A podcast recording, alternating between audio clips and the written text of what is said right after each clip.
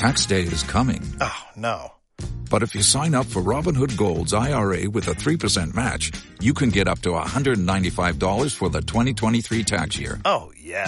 Sign up at Robinhood.com slash boost by tax day to get the biggest contribution match on the market. Subscription fees apply. Investing involves risk. 3% match requires gold for one year from first match. Must keep IRA for five years. Robinhood Financial LLC member SIPC. Mira tu reloj. Ya es hora de que te enteres de las novedades del deporte universitario, deporte nacional y mucho, mucho más, junto al equipo más conches de la radio JGM. Aquí comienza Hincha Pelotas.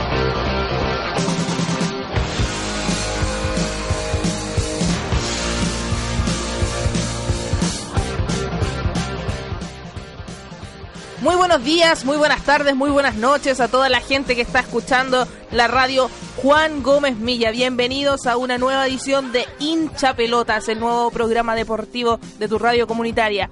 Mi nombre es Rosario Soto y estos son los temas del día de hoy.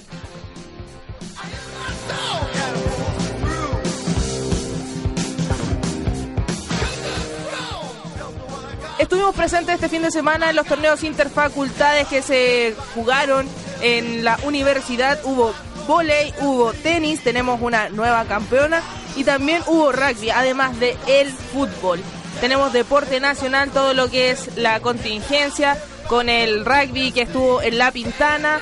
Eh, Chile le ganó a Brasil claramente y eh, también lo que cómo se va a definir el campeonato nacional este fin de semana que sigue. Tenemos una entrevista también con un profesor de educación física que nos va a dar ciertas recomendaciones para lo que es elongación e hidratación.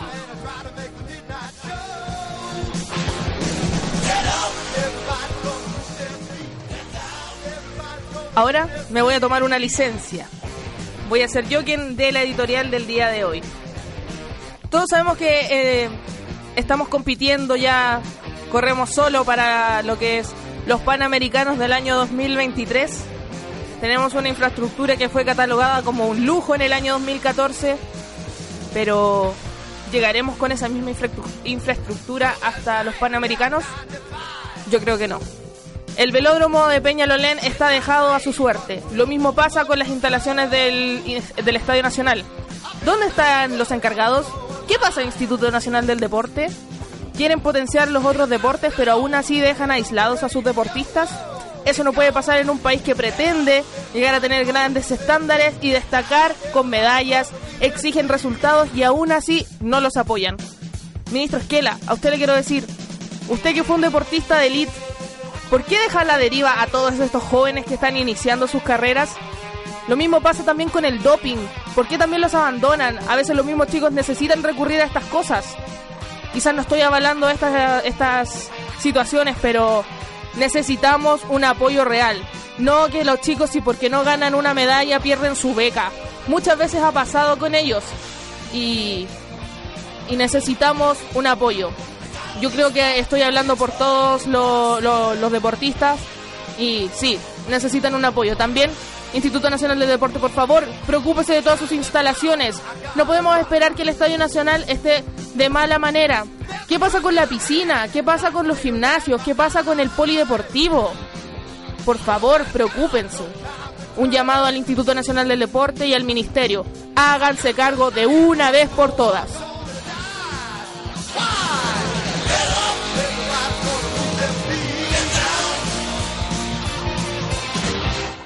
Ahora nos dejamos con una pausa musical. Vamos a ir a escuchar a los auténticos decadentes con Los Machos.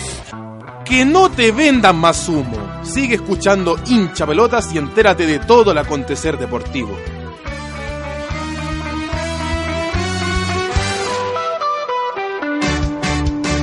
Hoy es una noche chabolardi, hagamos carambola y pongámonos a cantar. Dejemos a las brujas por un lado entre nosotros no hay desigualdad. En un abrazo que justifique tremenda lealtad. Mucha agua ha pasado bajo el puente, pero fue más fuerte nuestra amistad. Hoy solo sobra testosterona y brilla fuerte la terquedad. El costado más sensible lo mandamos a guardar y un buen culo en la tele a festejar. Machos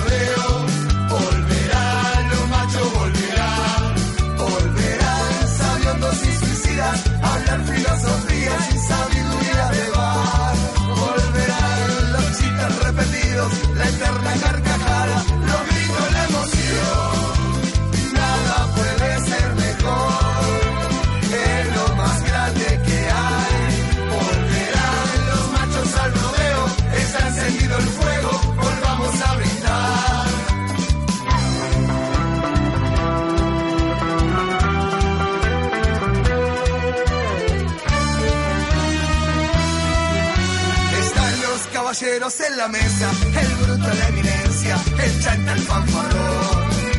Historias que se cruzan a los gritos, proyectos y promesas, se arma discusión. Nadie quiere quedarse sin dar su opinión. Lo que no sabemos lo inventamos, técnicos son todos de la selección. Hoy solo sobra testosterona y brilla fuerte la terquedad.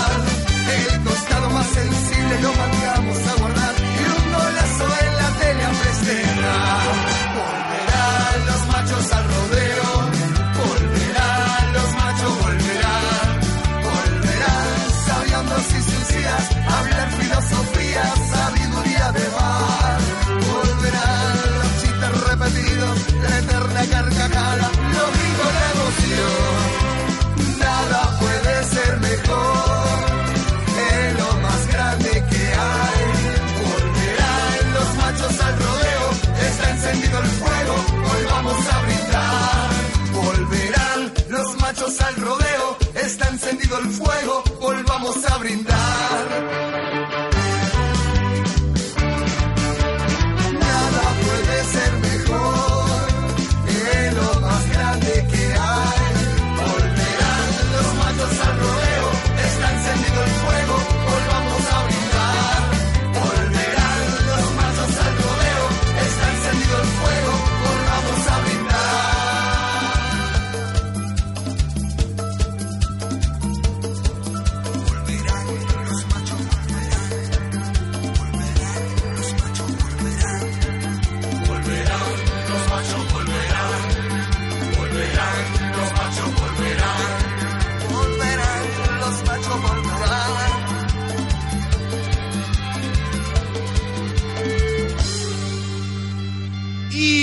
pelota!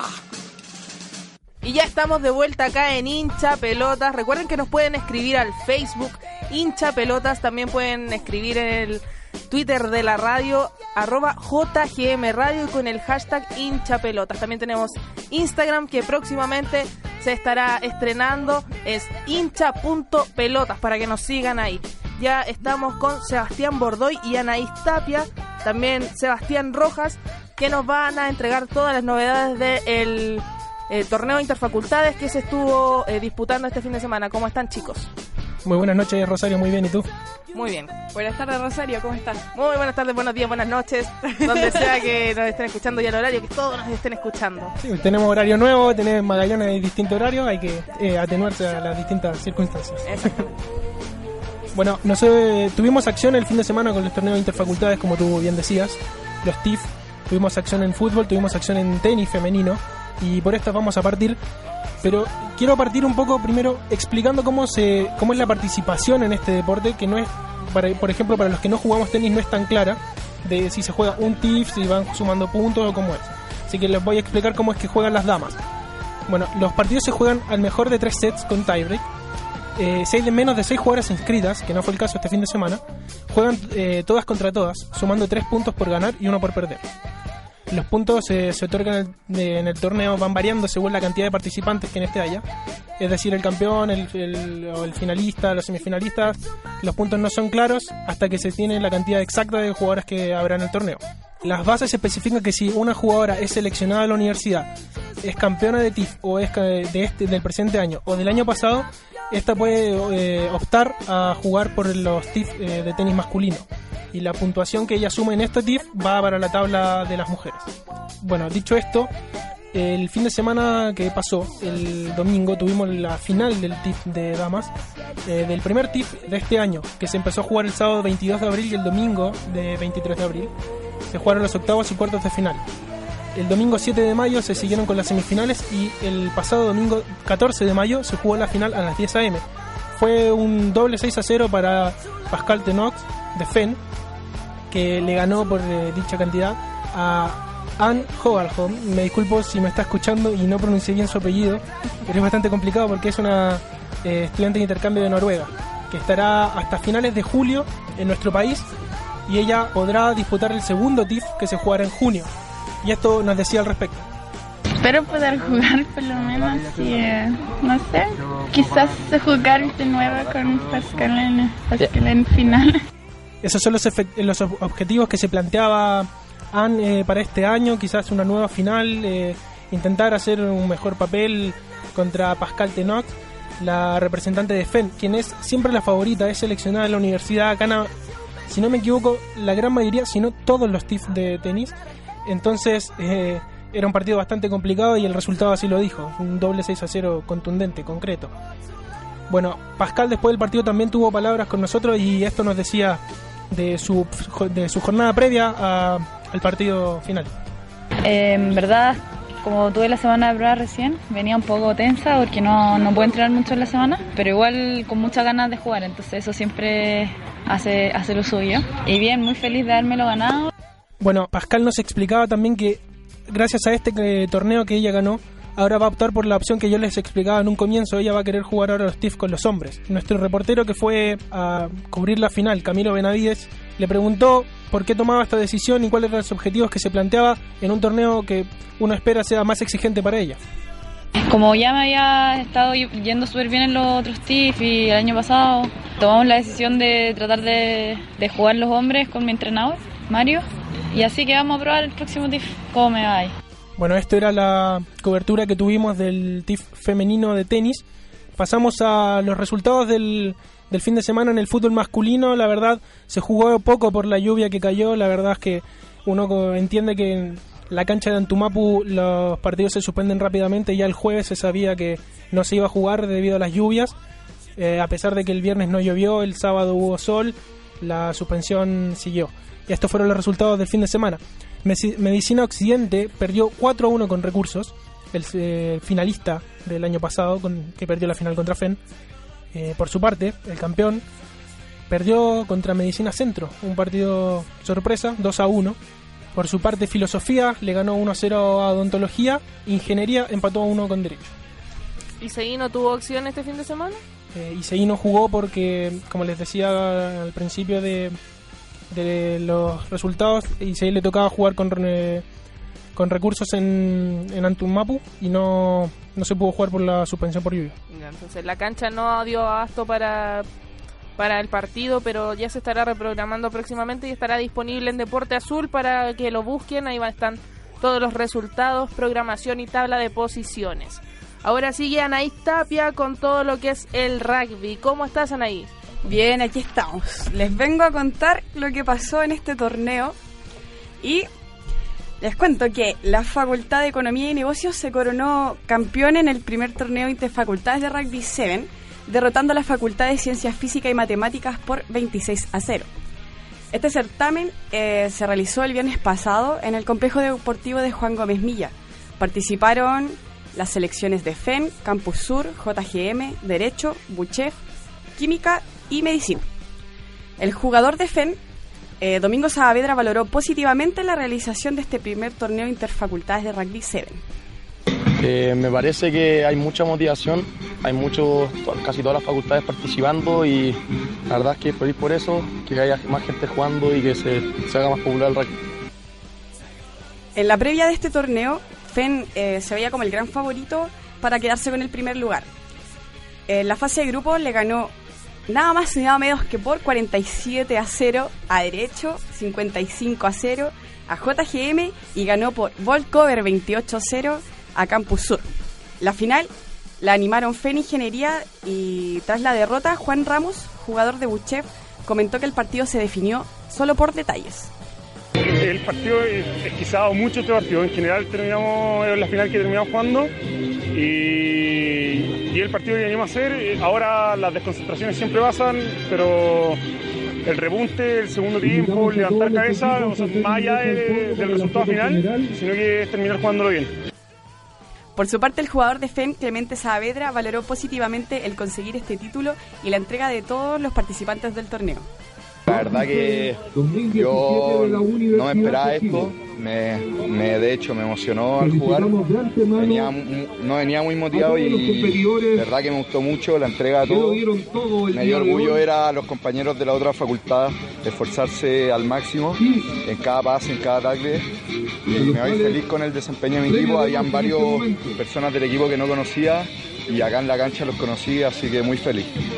Por lo pronto, eh, los diferentes equipos ya se preparan para el próximo torneo interfacultades que se realizará nuevamente en el campus Juan Gómez Milla el viernes 16 de junio.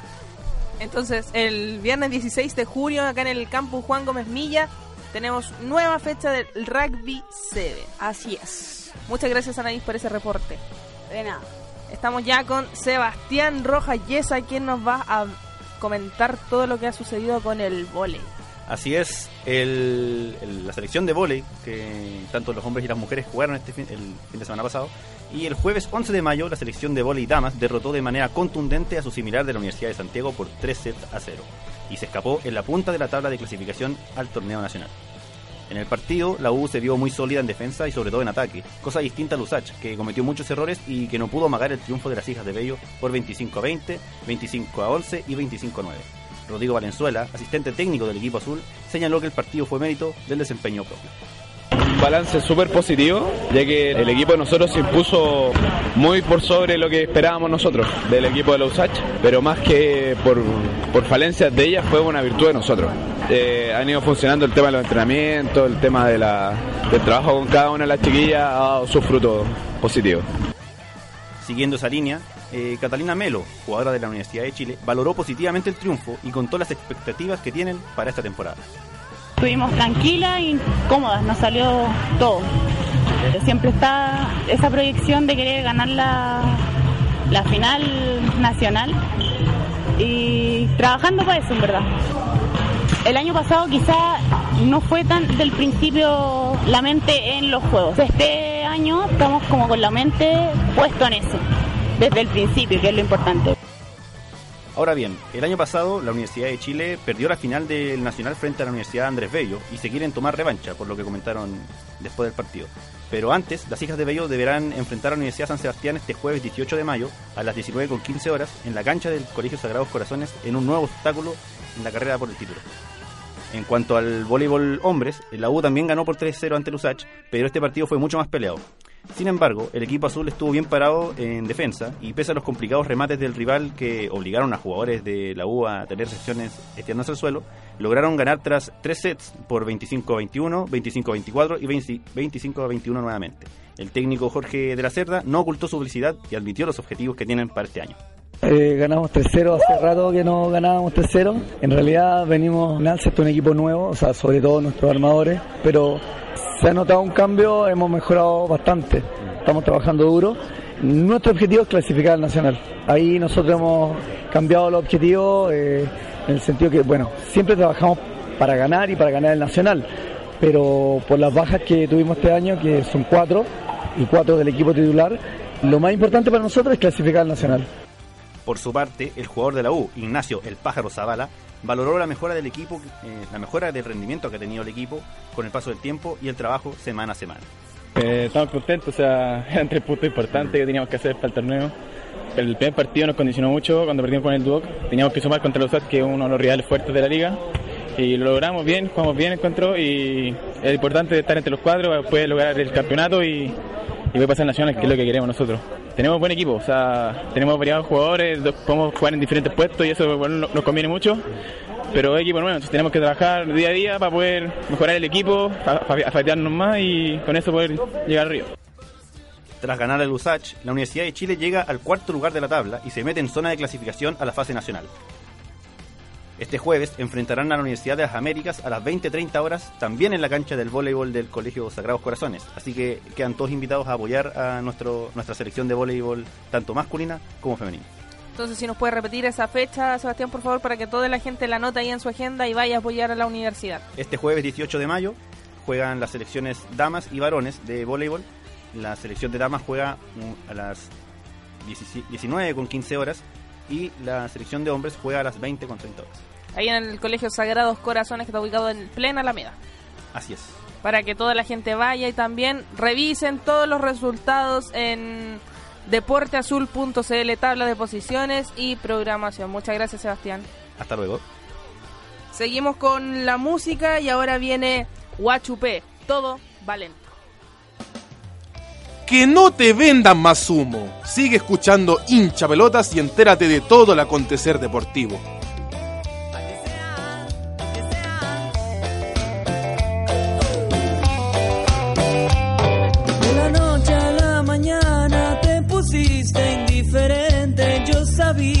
Que algo raro había pasado, que las cosas no andan bien. Yo no creía en fingir lo que uno siente. Prefería ir de frente y no decirnos cosas lindas al oído y mentirnos para qué. Mañana es lunes otra vez.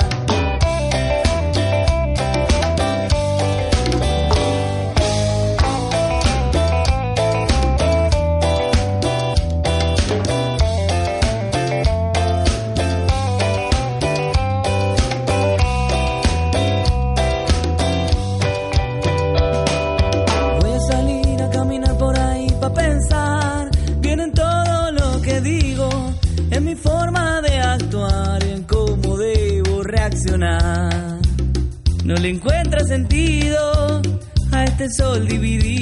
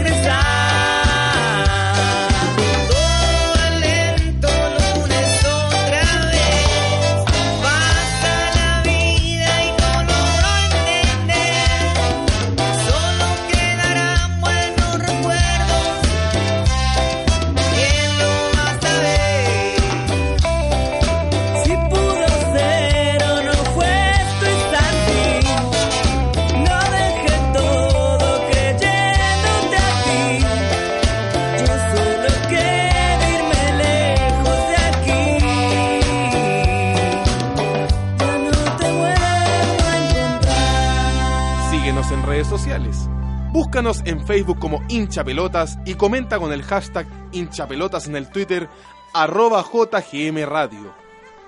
Y ya estamos de vuelta con la entrevista. En la jornada de hoy, Gustavo Soto no pudo estar con nosotros, pero sí está Mijael Libergel. ¿Cómo estás, Mijael? ¿Qué entrevista nos traes para hoy?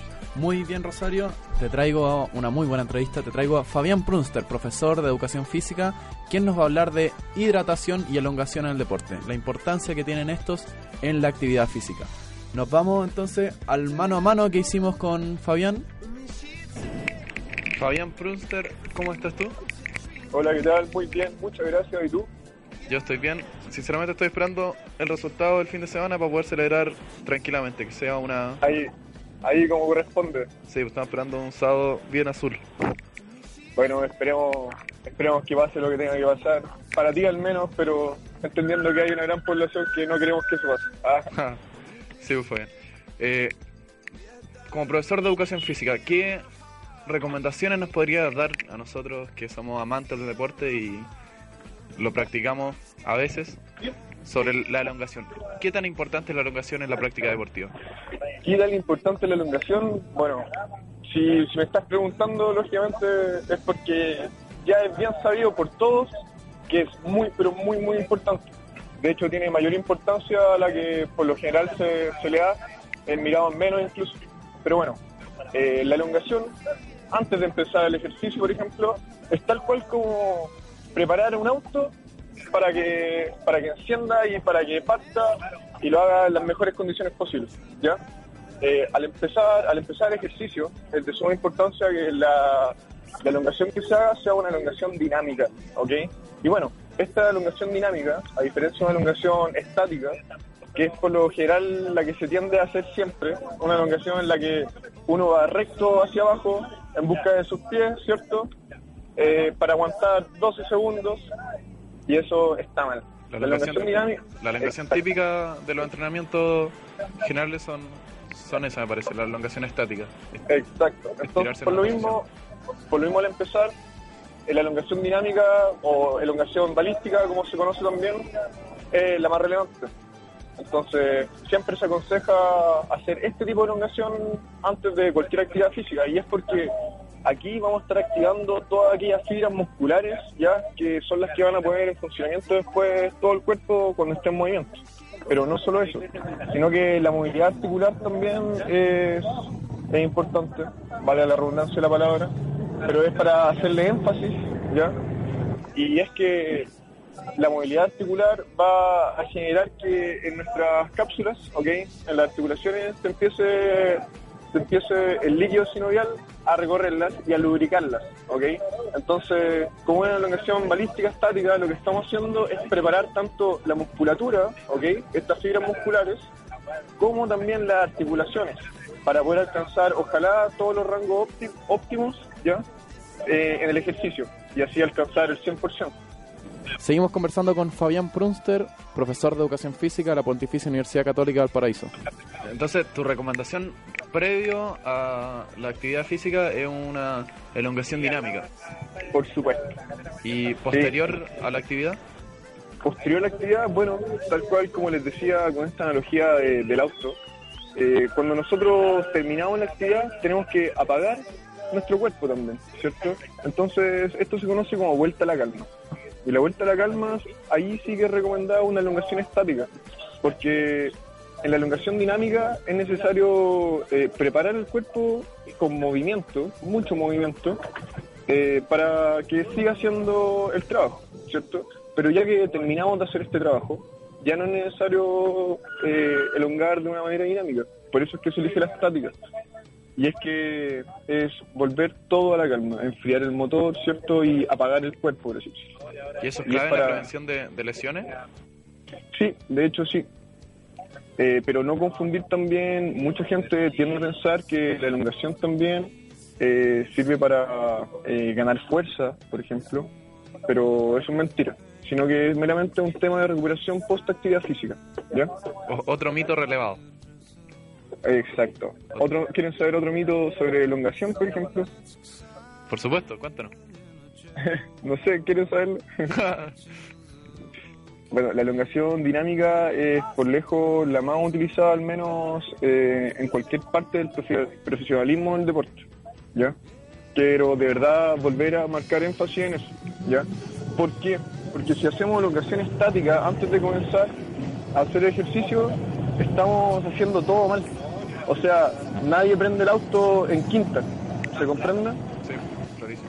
Uno prende el auto, ¿cierto? Calienta el motor y después progresivamente uno va aplicando las diferentes marchas que hay, siguiendo una secuencia lógica, ¿ya?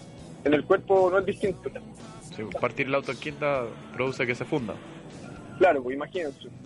Entonces, uno puede generar incluso hasta daños, ¿cierto? Eh, con un calentamiento en el que la elongación esté mal aplicada. Aprendiendo de elongación con Fabián Prunster, otro tema muy relevante es la hidratación. ¿Tú recomiendas una hidratación en grandes cantidades antes de practicar deporte? En grandes cantidades no. Yo en lo personal no lo recomiendo. Eh, por ejemplo, si tu estanque da para solamente 2 litros de agua, en un caso hipotético, tú no vienes y lo llenas con 3 litros, ¿cierto?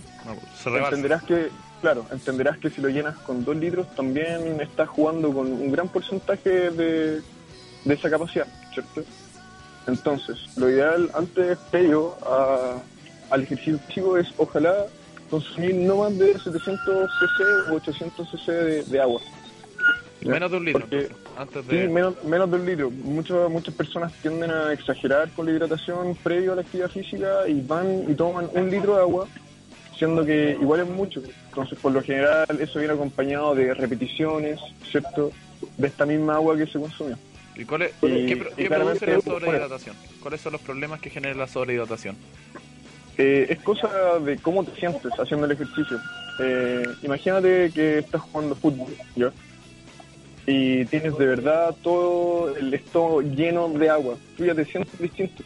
Entonces no vas a alcanzar, te va a in- incluso encontrar más pesado. Lo, lo que coloquialmente se conoce como enguatarse. Claro, claro, no quería decirlo de esa forma, pero exactamente. Y bueno, eh, también el cuerpo, tenemos que saber que funciona con un porcentaje de agua que hay que consumir previo al ejercicio, que es el óptimo. Y fluctúa entre eso, los 600 y los 800 cc. Meterle, meterle más agua a nuestro cuerpo que eso, eh, antes del ejercicio, antes de una pichanga, etcétera, eh, no, no importa en realidad, porque no, no habría ningún cambio a nivel fisiológico, por ejemplo, por consumir un litro, un litro y medio. Es más incomodidad y no óptimo, como, como te contaba. Claro, y posterior al ejercicio, ¿cuánto es recomendable para Bueno, rehidratarse? Bueno, para volver a rehidratarse, y antes de hablar de ese tema, quiero decir que durante el ejercicio es de suma importancia también eh, tomar pausas, ¿ok? Para ir a hidratarte, ¿ya?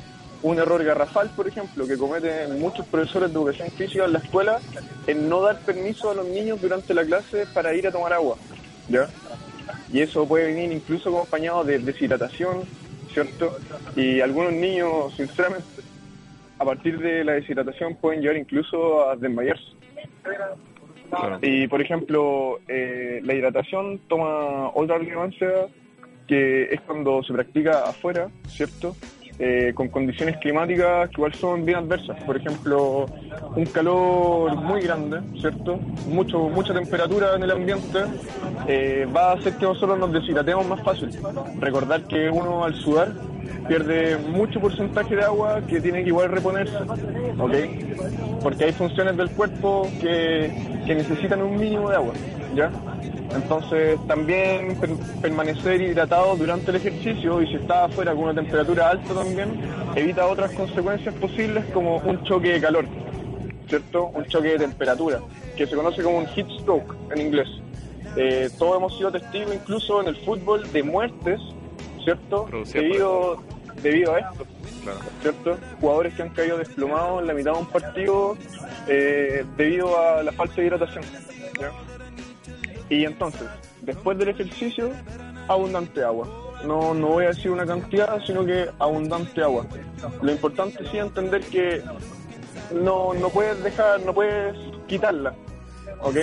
O sea, después del ejercicio no, no es que haya un óptimo, sino que consume agua para volver a asociar tu sed, ojalá. Si de hecho la sed es un indicador de que tienes que volver a hidratarte. Durante el ejercicio, si tienes sed, por favor toma agua. ¿Ya?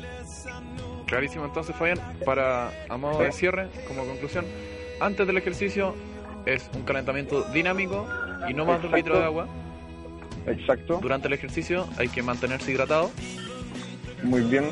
Y finalizando, un, una elongación más bien estática y abundante líquido para rehidratarse. Exacto, qué bien que quedó todo más que claro, espero haberte podido ayudar. Y, y gracias por y gracias por confiar también en mí en este programa de radio. Sí, pues, muchas gracias a ti, Fabián. Esto le va a ayudar a todos nuestros auditores para realizar de mejor forma la actividad física. No hay de qué, muchísimas gracias a ti nuevamente. Un abrazo. Un abrazo para ti igual. Ok, chao. Chao, chao. Esa era la entrevista que nos tenía Mijael Liderger y era Fabián Prunster, profesor de educación física de la Pontificia Universidad Católica de Valparaíso. Para toda la gente que hace ejercicio, ya saben, mantenerse hidratado y elongar luego de la actividad física. Seguimos con la música y ahora es Javier Barría con Mi corazón es su casa. La cosa es así, bien simple. Mi corazón es su casa. Mm. Puede usted pasar cuando quiera. Mi corazón es su casa. Si volviera de un largo viaje o piensa iniciarlo conmigo. Traiga usted todo su equipaje. Mi corazón es Prometo atenderla con dedicación. Los mejores platos, el mejor café. No sabe cuánto me gustaría oír su risa en la cocina, arrasando con todo a su paso,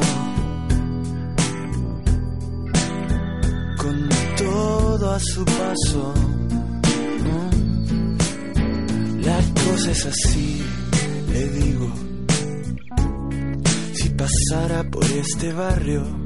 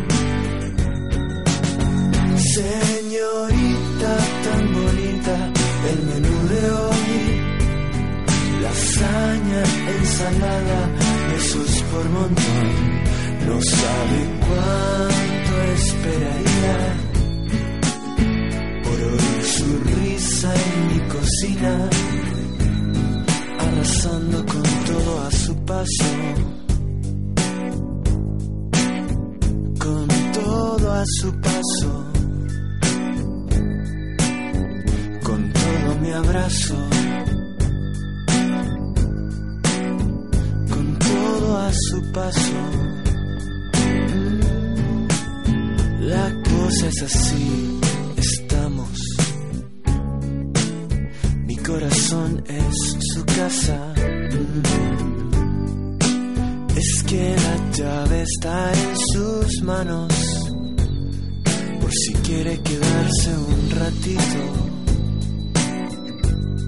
Por si quiere quedarse un ratito. Quedarse un ratito señorita tan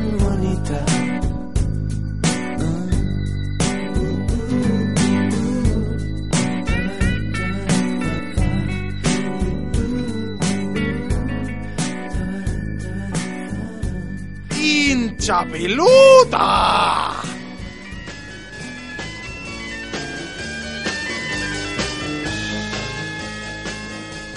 Y ya estamos de vuelta en hincha pelotas. Recuerden que nos pueden escribir en el Facebook hincha pelotas, en el Twitter también arroba JGM Radio con el hashtag hincha pelotas y nos pueden seguir en Instagram en hincha.pelotas. Ya está de vuelta acá en el estudio Sebastián Rojas que nos trae todas las efemérides. Así es, porque un 15 de mayo de 1986 nace en Buenos Aires, Argentina, Matías Ariel Fernández Fernández.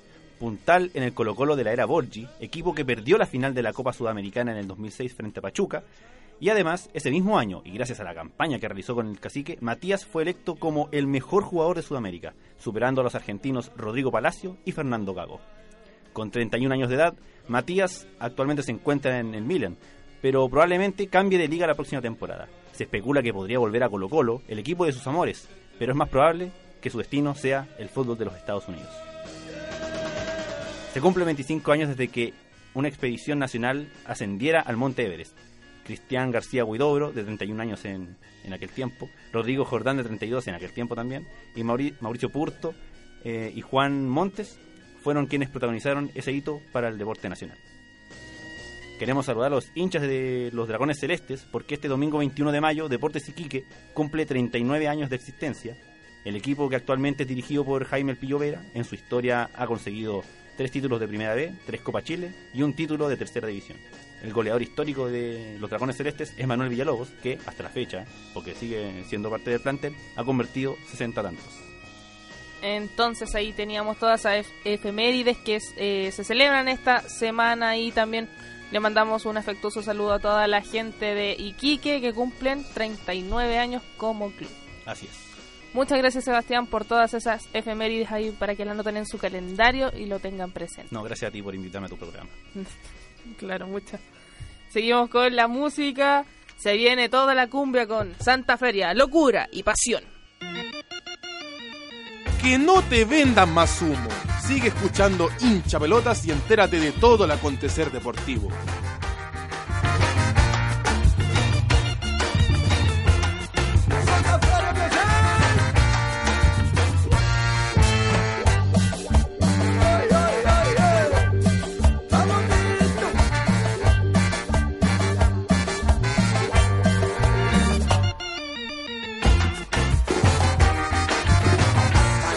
La cancha me voy y me voy a alentar al equipo que llevo en el corazón. Voy con mi camiseta, también tengo el tambor y unos papelitos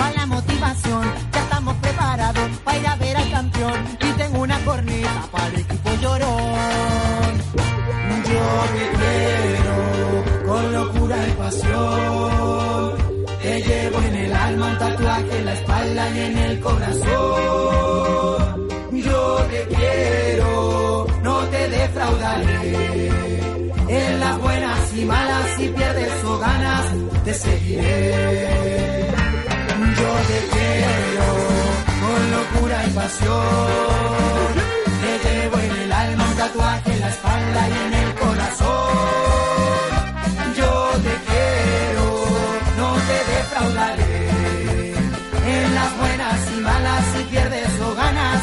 ganas,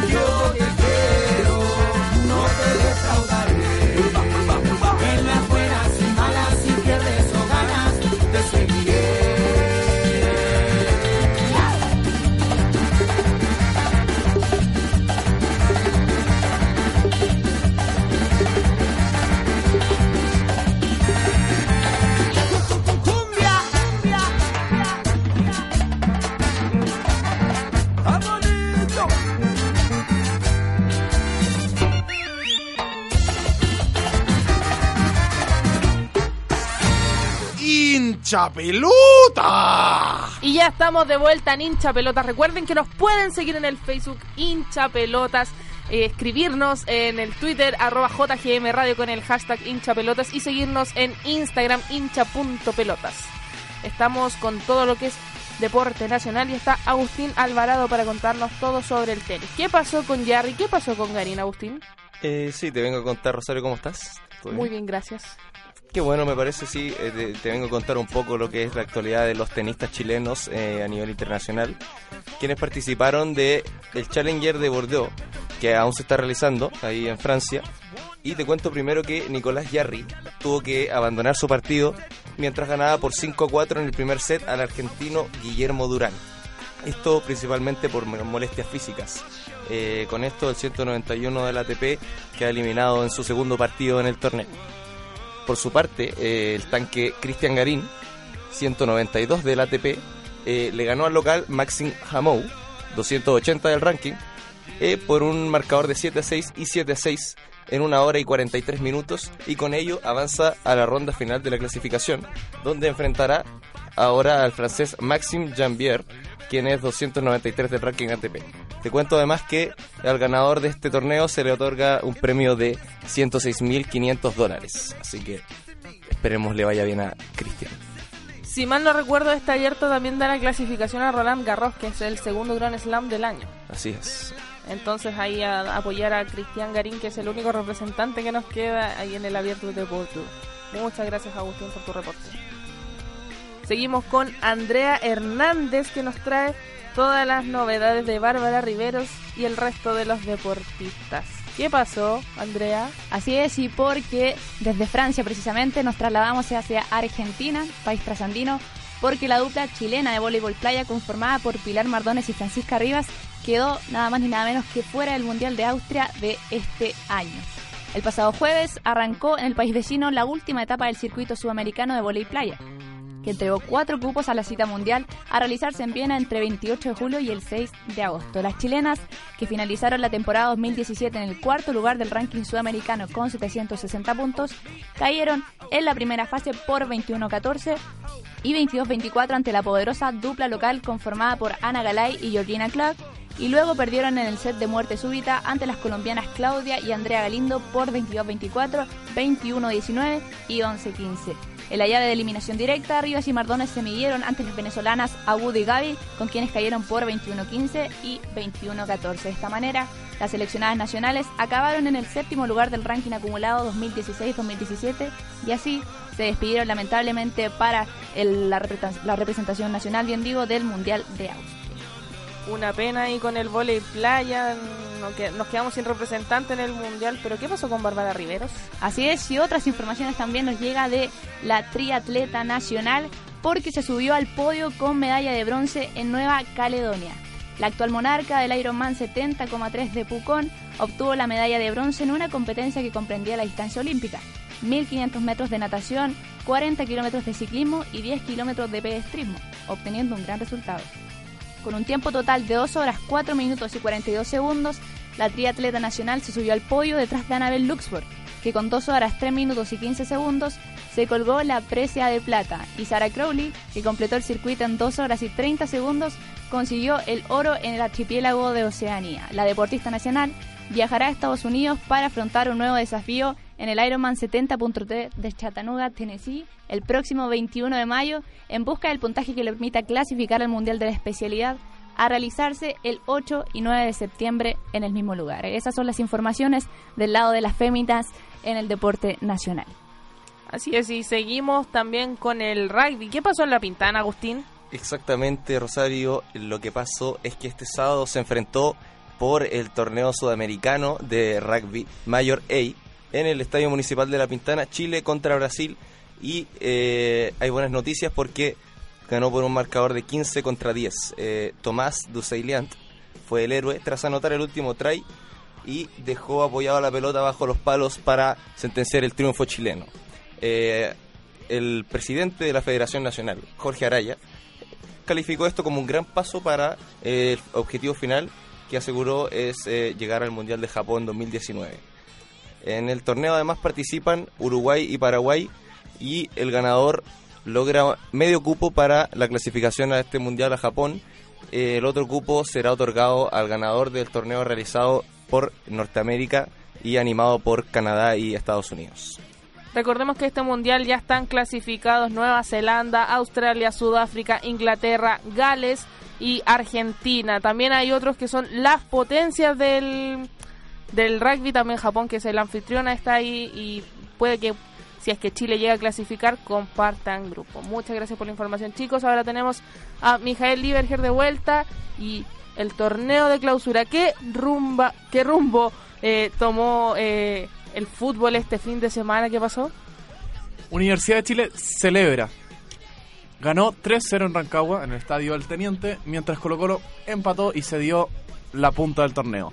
Alejandro Márquez, futbolista de Deportes O'Higgins, comentó sobre el partido diciendo que nada de lo que habían preparado había funcionado. no era el partido que queríamos, era un partido totalmente diferente a lo que trabajamos la semana y creo que, que no se dio. Lamentable porque queríamos seguir peleando y al final nos, nos fuimos con una derrota y, y abultada y que no, que no nos gusta. Por su parte, el capitán de Universidad de Chile, Johnny Herrera, que había vaticinado que la U llegaría a la última fecha con vida, celebró el triunfo de los azules. Salimos a buscar el resultado que nos convenía para seguir en la pelea, para, dilatar más esta lucha por el campeonato. Y creo que fuimos justos vencedores. Ahora lo que pasó en el, otro partido, eh, así se definen los campeonatos. pues, eh, insisto, o sea, cuando empezó esto dije que, eh, la U iba a llegar a la última fecha peleando el, campeonato y en eso estamos. Todavía no hemos ganado nada, falta una semana demasiado importante para nuestra inclusión y obviamente la queremos afrontar eh, con un profesionalismo tremendo y súper consciente que, que, insisto, que todavía no hemos ganado nada y nos falta un, un paso más y Dios quiera poder quedarnos con, con otro tan ansiado título. De esta forma, Universidad de Chile quedó puntera con 27 puntos, uno más que Colo Colo. La última fecha se jugará a la misma hora en simultáneo. El sábado a las 3 de la tarde en el Nacional juega la con San Luis y Colo Colo en estadio por definir contra Cobresal. Bien increíble cómo Colo Colo perdió la punta, teniendo 9 puntos de ventaja. Sí, así es, porque después de la fecha decimocuarta por el torneo de clausura 2016-2017, Colo Colo se quedó en el segundo puesto con 26 unidades, uno menos que la Universidad de Chile, que, que el pasado domingo, justo en el Día de la Madre, la Universidad de Chile goleó por 3 a 0 a uno Higgins que no se veía como un equipo tan eh, débil, que si bien se había conformado bien durante este campeonato y había mostrado bastante en la cancha, a diferencia de lo que por ejemplo, tuvo el Club de Deporte Antofagasta frente a Colo Colo y lo que venía haciendo y ahí trabajando el cuadro nortino. Así que sorprendente cómo se cambió el panorama de repente con estos partidos que se vivieron en la jornada dominical. Sí, de hecho, yo estaba el domingo en el Estadio del Teniente cubriendo el partido, de hecho, y fue justo en simultáneo el gol de Antofagasta con el último gol de Felipe Mora. De hecho, la gente que estaba en la galería, empezó a celebrar con mucha más ganas el gol de, de Felipe Mora. Minuto 87. El de Gonzalo Villagra. Así, Claudio Villagra. ¿No es Claudio, no es Gonzalo? Claudio. Gonzalo Villagra, exjugador de la Unión Española. Gonzalo Villagra. Gonzalo Villagra. ¿De cabeza fue? Fue de cabeza. Error de Salazar, Sí. a mi gusto. También comparto ese juicio. Salió muy adelantado en el córner.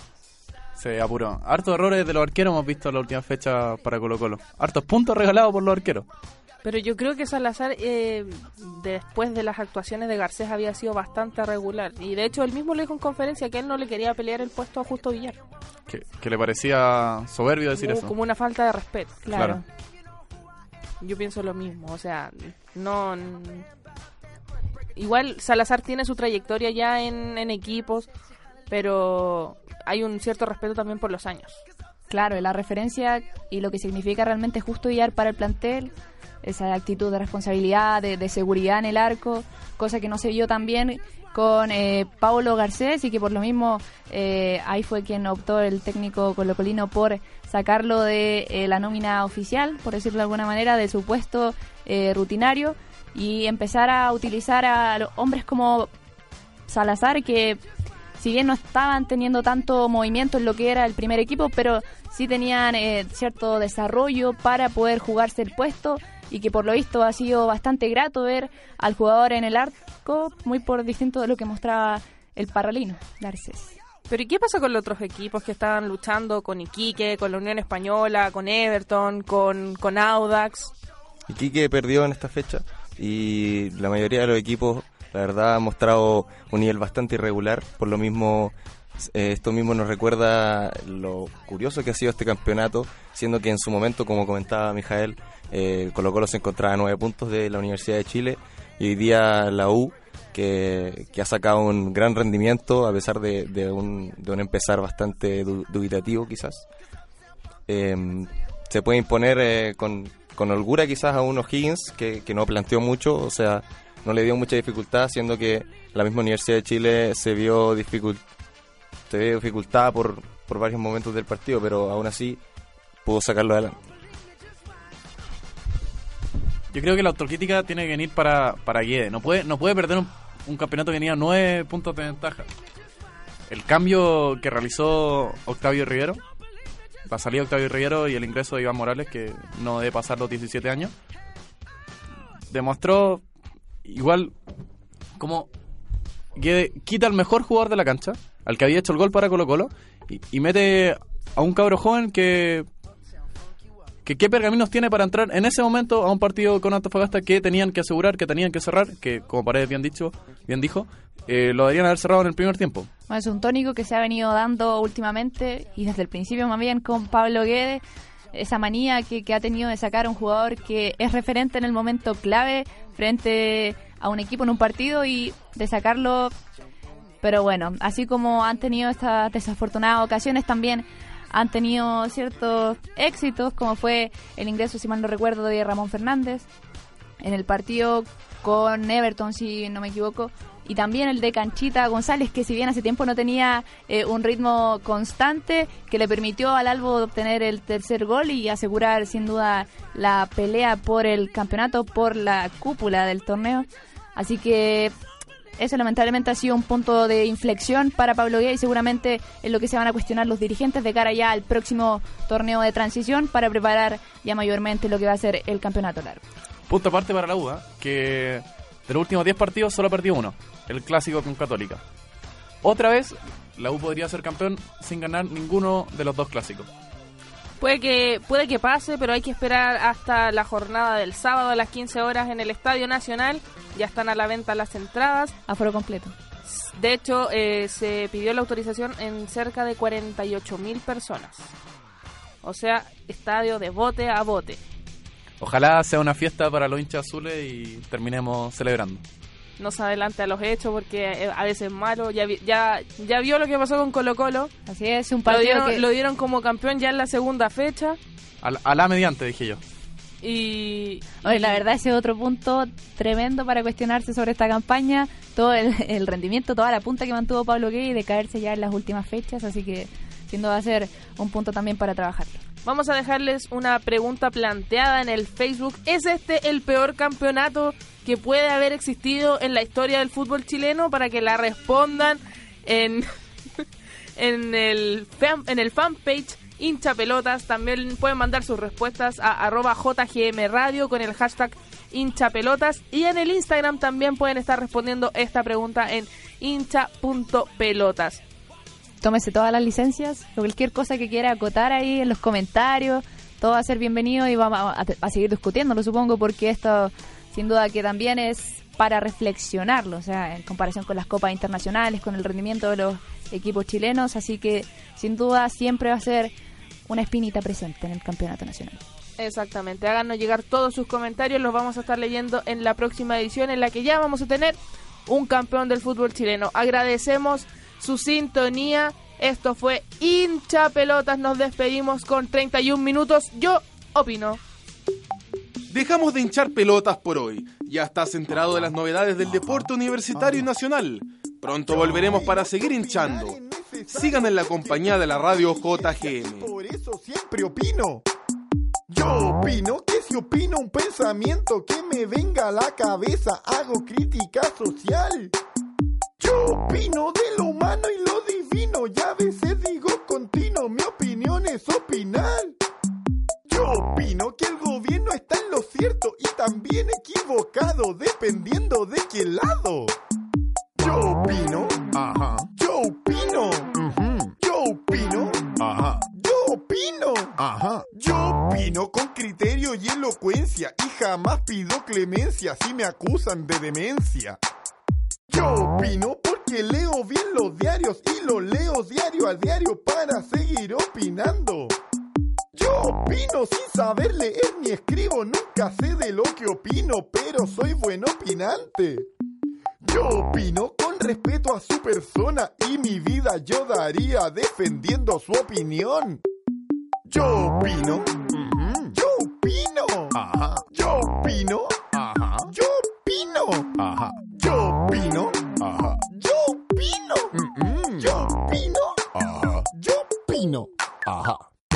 Eso opino.